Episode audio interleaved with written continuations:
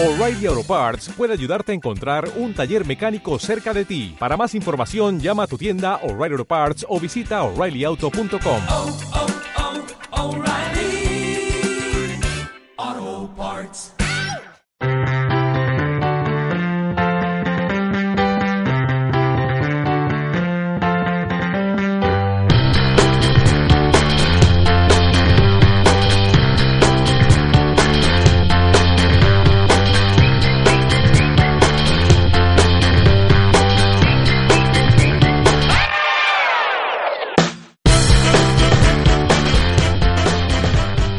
Bienvenidos al lugar de las pensiones. Hoy, un día más, vamos a tratar de aportar algo de claridad a toda la información alrededor del sistema de las pensiones, de lo que está ocurriendo en las pensiones en España, y hoy lo vamos a hacer a través del análisis del informe anual que ha presentado recientemente el defensor del pueblo en el Congreso y en el, en el Senado. Informe correspondiente al ejercicio 2017 donde aparecen muchas referencias al sistema de pensiones y que a nuestro juicio en muchos puntos eh, no son claros y nos llevan más a la confusión que a poder entender bien lo que nos está pasando en, en- el mundo de las pensiones. Vamos a analizar algunos puntos de- del informe que creemos que son los más, los más llamativos. En primer lugar, queríamos eh, hacer referencia a, unos datos que aparecen en el informe sobre ingresos, ingresos y gastos del sistema de pensiones. Aparece una evolución de, de ingresos, de gastos, desde el año 2000 hasta el año 2016. Deciros que no hay una correspondencia entre los ingresos y los gastos, en el sentido que los ingresos solo aparecen en las cotizaciones, no aparecen otros medios de financiación de las pensiones, como puede ser eh, los impuestos, como puede ser el fondo de reserva, etcétera, etcétera. Y por la parte de gastos eh, por pensiones no aparecen todos los gastos ni de todas las pensiones ni de todo el sistema de la seguridad social. Es igual que si tú, por ejemplo, es- estás eh, haciendo una evaluación de, de tu economía familiar y, y no incluyes pues un dinero que te han dejado tus padres o no incluyes los gastos que por vacaciones de este año, ¿no? Pues, pues al final no hay una correspondencia clara entre lo que de los ingresos y gastos y no sabes lo que, lo que está pasando realmente. En la parte de ingresos solo aparecen las cotizaciones no aparecen ninguna otra vía de, de- financiación. Y es evidente que con las cotizaciones no no es suficiente para pagar las, las- las pensiones. Además, en las cotizaciones eh, aparece el total de las cotizaciones, pero no aparece y no se desglosa las cotizaciones correspondientes a los trabajadores y las cotizaciones correspondientes a los desempleados. Cotizaciones que pagamos todos los que trabajamos a través de los, de los, de los impuestos. Por la parte de gastos, eh, que termina en 2016 con 121.000 millones, ahí lo que está apareciendo son los gastos por pensiones de jubilación, de viudedad, de orfandad, de incapacidad, tanto a nivel contributivo como a nivel no contributivo. ¿Qué significa esto? Que se deja en el tintero, si estamos hablando y lo que quiere hacer referencia es a la propia seguridad social, partidas tan importantes como puede ser la incapacidad temporal, que en ese año 2016 fueron casi de 7.000 millones eh, de euros, o las prestaciones por maternidad y paternidad, que en ese año fueron más de 2.000 millones de euros. Si por contra pudiéramos pensar que no, que lo que está queriendo eh, eh, eh, espe- especificar en ese cuadro solo son los gastos por jubilación, por las pensiones de jubilación, debería haber hecho referencia a todas las pensiones abonadas a las clases pasivas, fundamentalmente eh, funcionarios, que ya en 2016 ascendieron a más de 13.000 millones. Con lo cual, al final, comparando una cifra y otra, eh, pues yo creo que nos da una idea bastante errónea de lo que está pasando en términos de ingresos y gastos en el sistema de pensiones. Hay en otra referencia en, la página eh, 107, donde explica el defensor del pueblo que gracias al fondo de reserva no se han subido eh, las cotizaciones, no se han subido los tipos de cotización. Bueno, es, es, cierto, es cierto que los tipos de cotización no se han modificado en estos, en estos años, desde la reforma de 2011.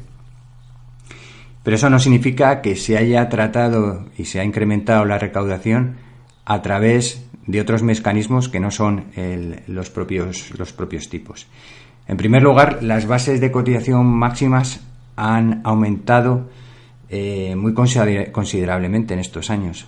Fijaos que desde, desde 2012 las bases de cotización han aumentado más de un 15%, un 15-25%. Pero si además em, vemos cuál es la cifra de ese incremento eh, desde el año 2014, pues la cifra es en torno a un 9%, un poquito más del 9%. O sea que sí se han aumentado los ingresos vía aumento de las cotizaciones. no, las cotizaciones no solo han aumentado porque hay más empleados. Eh, el aumento de la cotización máxima lo que viene a representar es aproximadamente por cada trabajador en estos años, desde 2011 hasta, hasta ahora, unos 2.200 eh, euros eh, adicionales de, ingreso, insisto, por cada trabajador y es un ingreso anual. El impacto en la recaudación que se estima por cada punto porcentual que suben las bases máximas son 100 millones de euros. Si vemos desde 2011 hemos dicho que en torno a 9%, pues son 900 millones de euros de incremento vía el aumento de las bases de cotización máximas. En segundo lugar, eh, en 2013 se publicó un Real Decreto 16 barra 2013 donde se incluyen en las bases de cotización nuevos conceptos retributivos, en concreto aquellos eh, conceptos de retribución en especie como pueden ser pues los seguros de vida, eh, los seguros médicos, las aportaciones a plan de pensiones, guardería, de comida, etcétera, etcétera. Estos conceptos o bien estaban exentos, la mayoría de ellos, o en algún caso se incluía, pero no en su totalidad, con unos, con unos límites. Bueno, así que todos los empleados que han tenido esos conceptos retributivos, han disfrutado esos conceptos retributivos en estos años, han tenido que cotizar más, ganando lo mismo. O sea, su salario, digamos, disponible se ha reducido. Entonces, es otra medida en la que se ha incrementado la presión en las cotizaciones de los, de los trabajadores. Esta medida eh, se estima que supone unos ingresos eh, anuales adicionales de 900 millones de, euros. Otro punto que queríamos eh, comentar es cuando se habla del desequilibrio de, las cuentas del sistema. Y hay una frase que, voy a leer textualmente que aparece en la página 117 que dice que el desequilibrio de las cuentas del sistema se ha agrandado hasta superar los 18.700 millones de euros. Esta cifra se ha estabilizado en 2017, 18.800 millones de euros, y si atendemos a los objetivos del Gobierno recogidos en el plan presupuestario de 2018, podría iniciar una tendencia descendente en los próximos años, menos 1,1 menos 0,9% en 2019, menos 0,5% en 2020. Ese es 1%, 0,9 y 0,5% se refiere, aunque no lo dice expresamente el, em, el informe, a un porcentaje, porcentaje sobre el Producto Interior eh, Bruto. Comentarios al respecto. Cuando se habla de 18.000 millones de euros eh, de 18.700 millones de euros, 18.800 millones de euros de déficit, esa cifra hay que entenderla bien porque no es, no, no, no, no es realmente el déficit de las, de las pensiones. En esas cuentas no se incluyen las pensiones de las clases pasivas, que son pensiones que, insisto, aunque estén al margen de la seguridad social, eh, disfrutan muchos, muchos eh, pensionistas y que asciende a 13.878 millones de euros a prestaciones no contributivas, tampoco están metidas en ese, en ese déficit, que ascienden a 12.118 millones de euros. ¿vale? Evidentemente, si tomamos en cuenta estas dos partidas, pues prácticamente el déficit por pensiones eh, se duplicaría, ¿vale? Bien. Em, también deciros, en, ese déficit aparece una partida que no debería incluirse, que es los gastos que, en los que incurre la seguridad social para su funcionamiento. Gastos de personal, etcétera, etcétera, que ascendieron a 3.000 millones de euros. Por decirlo todo y que quede, y que quede claro. O sea, que cuando digamos la cifra de los famosos déficit de 18.000 millones, bueno, pues, pues ahí hay trampa y no se recoge todas las pensiones, ni mucho menos de, los que se están pagando en España. ¿Vale? Otro punto que dice esa frase es que eh, el déficit se ha estabilizado. Bueno, con esas cuentas que se hacen, sin incluir clases pasivas, incluir em, las pensiones no contributivas, etcétera, lo que acabamos de, decir, pues es verdad que los dos últimos años, eh, o sea, de 2016 y 2017, parece que se ha estabilizado.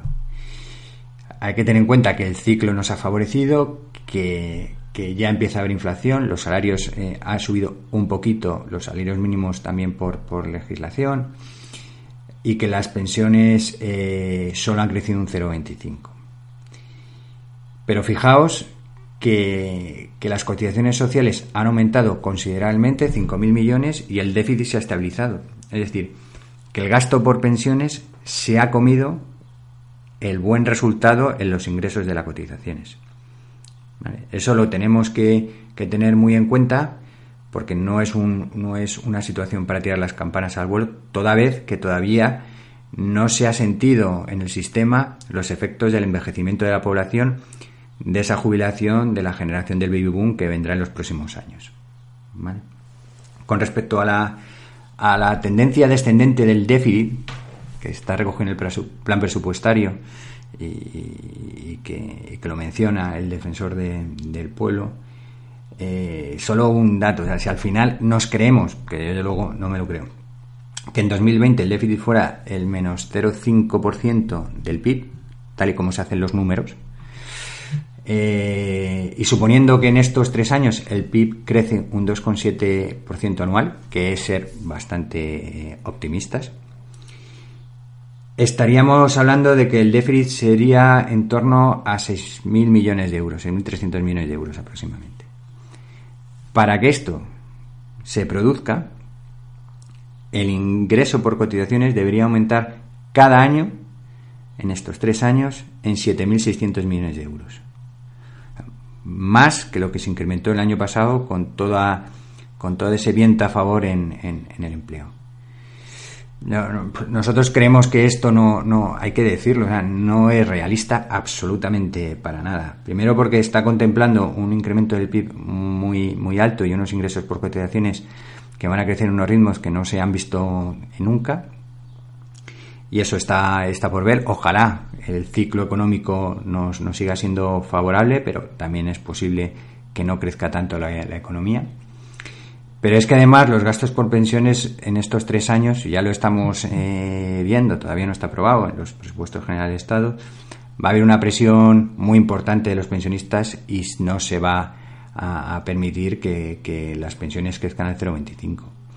Las pensiones en estos años, por lo menos las, las más bajas, van a crecer por encima de ese 0,25, claramente, presupuestos en torno al 3%, y eso también va a hacer absolutamente imposible alcanzar ese objetivo del déficit del menos 0,5% en, en 2020.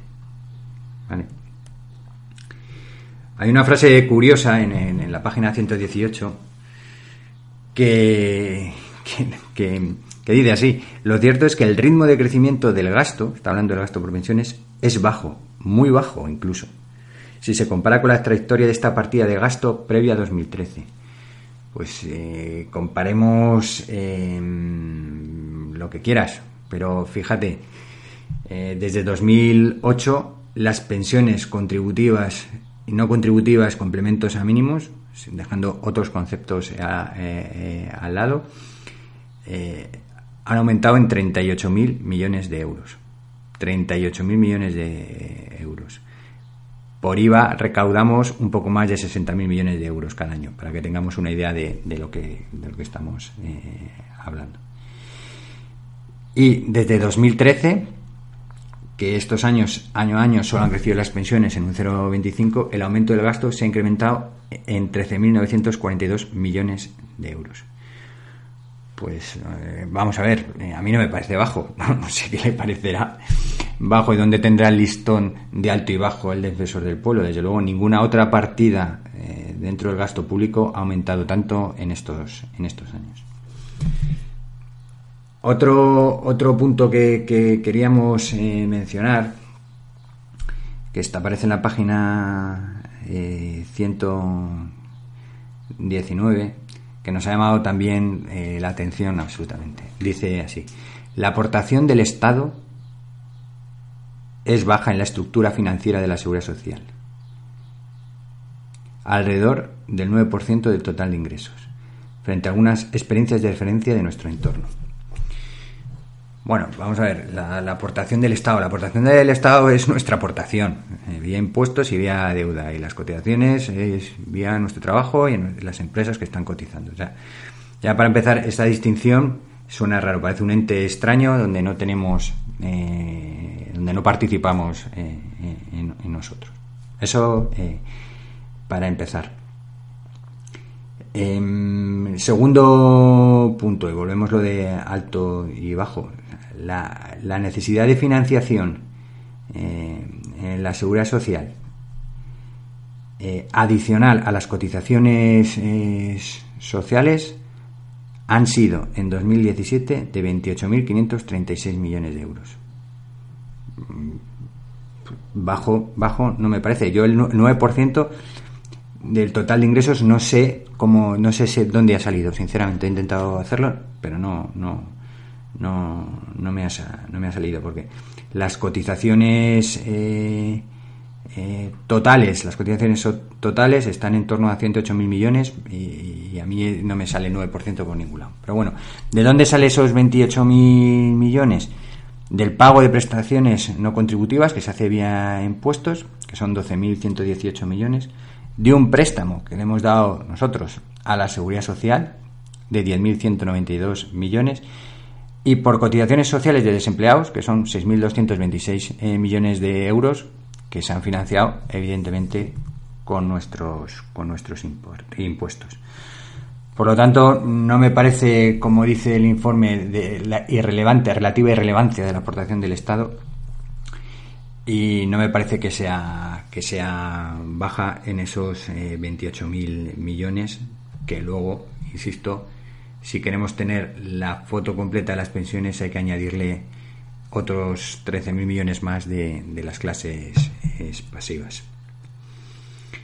Un punto que, que, ya nos ha dejado casi sobrecogidos leyendo el, el informe es que nos dice que, que, la, que el problema de las pensiones eh, tiene una dimensión eh, política y que será la sociedad española la que deberá decidir qué esfuerzo de financiación está dispuesto a destinar eh, a sus pensiones públicas. Yo no sé si lo he interpretado mal o, no, pero lo que me parece que dice el informe es, oye, sociedad española, decidir si queréis aportar mucho, apartar poco, qué esfuerzo queréis hacer de financiación y qué queréis, qué importe queréis destinar a las pensiones públicas. Eso es lo que parece que dice, así lo interpretamos desde aquí. Y desde luego nos parece la mayor barbaridad de todo lo recogido en este, en este informe.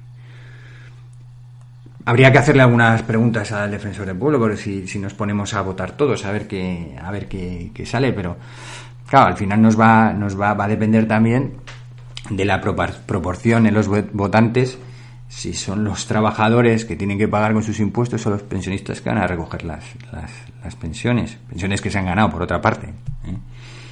Pero claro, no es lo mismo hacer unas elecciones para preguntar esto eh, ahora ni hace 10 años y va a ser mucho más diferente dentro de 15, porque cada vez la proporción de pensionistas va a ser mayor y también de los, de los, de los votantes, evidentemente.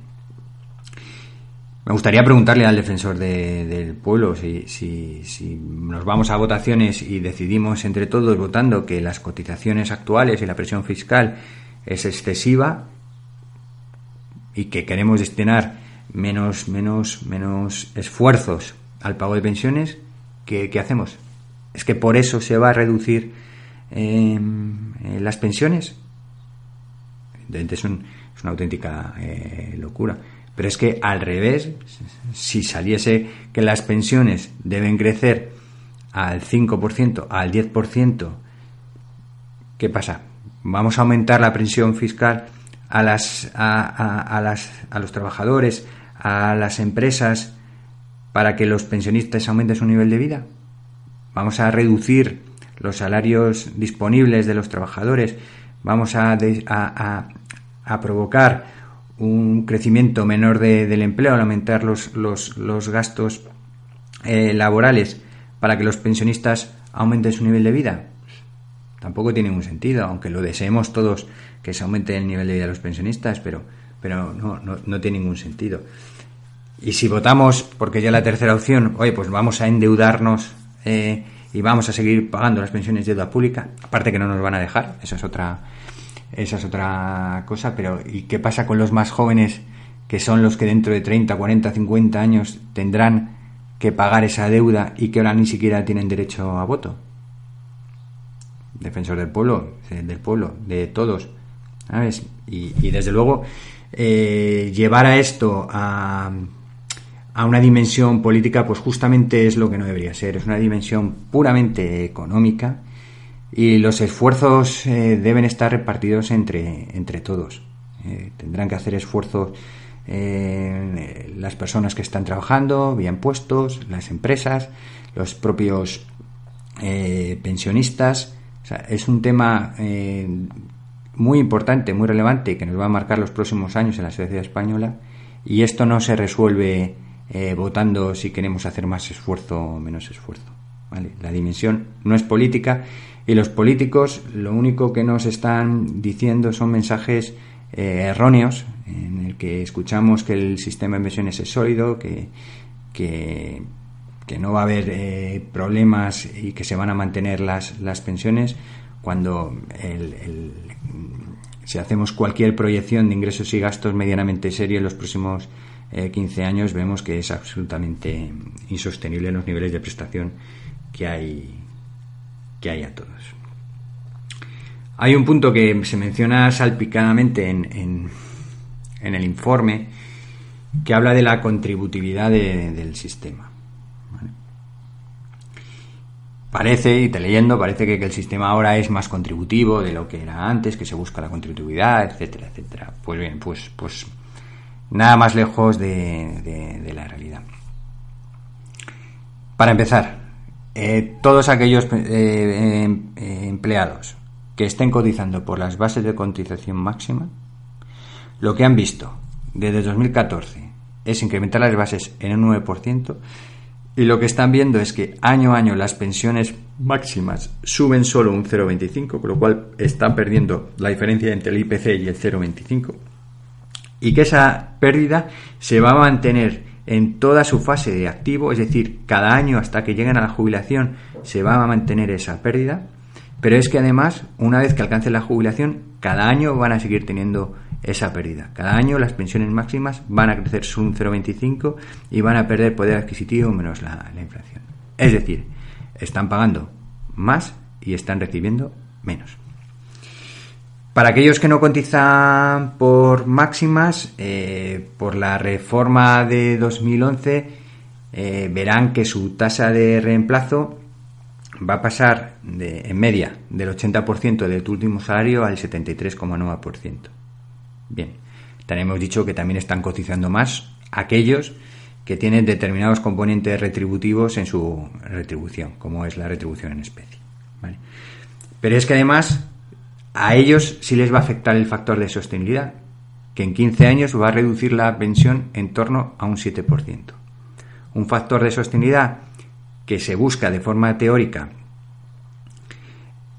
acortar la pensión porque vivimos más, igualar ese gasto de pensiones, como vas a vivir más, yo te pago menos, pero por otro lado se les retrasa la edad de jubilación.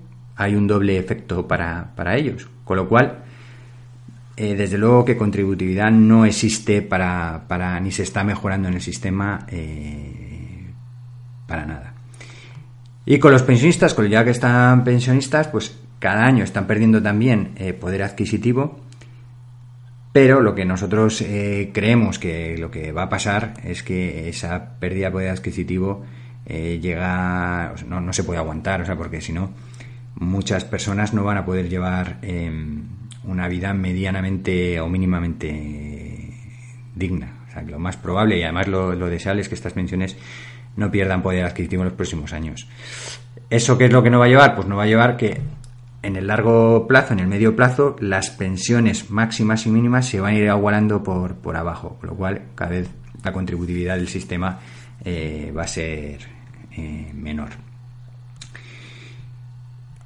Quería hacer mención a dos, a dos puntos eh, que también se recogen. bueno, uno que se recoge y otro que es que no se recoge y también nos ha llamado la atención porque no aparece. Eh, el título de donde se recoge la información sobre pensiones es Menos protegidos.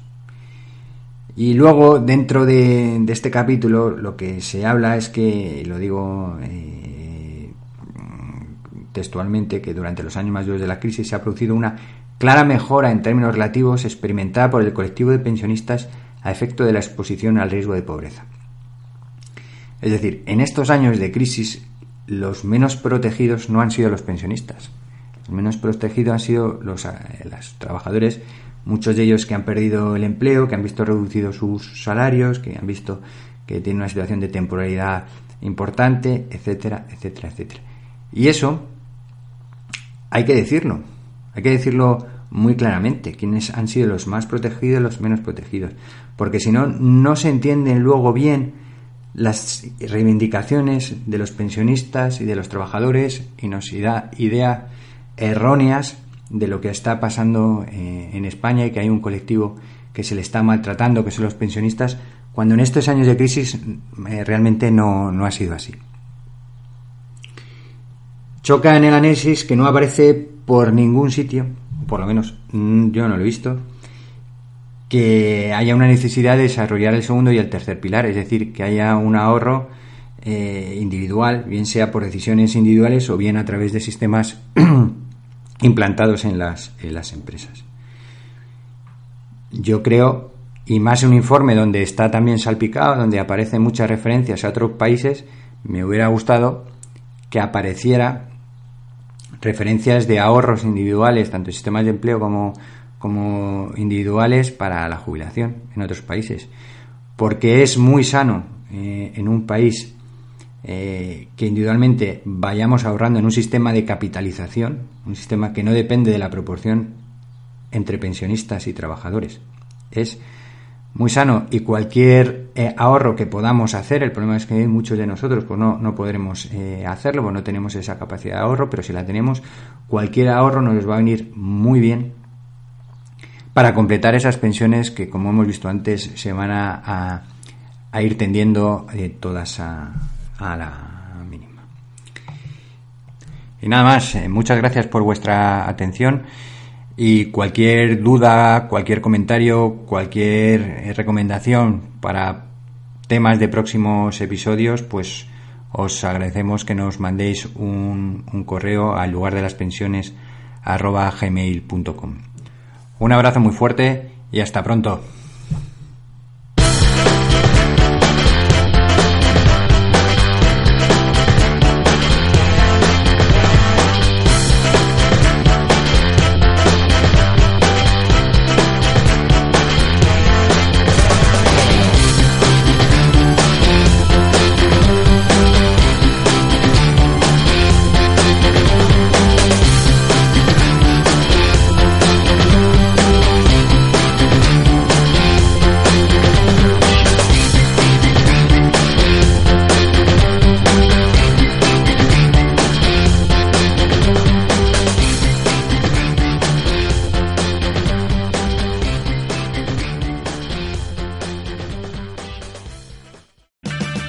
O'Reilly Auto Parts puede ayudarte a encontrar un taller mecánico cerca de ti. Para más información, llama a tu tienda O'Reilly Auto Parts o visita oreillyauto.com. Parts.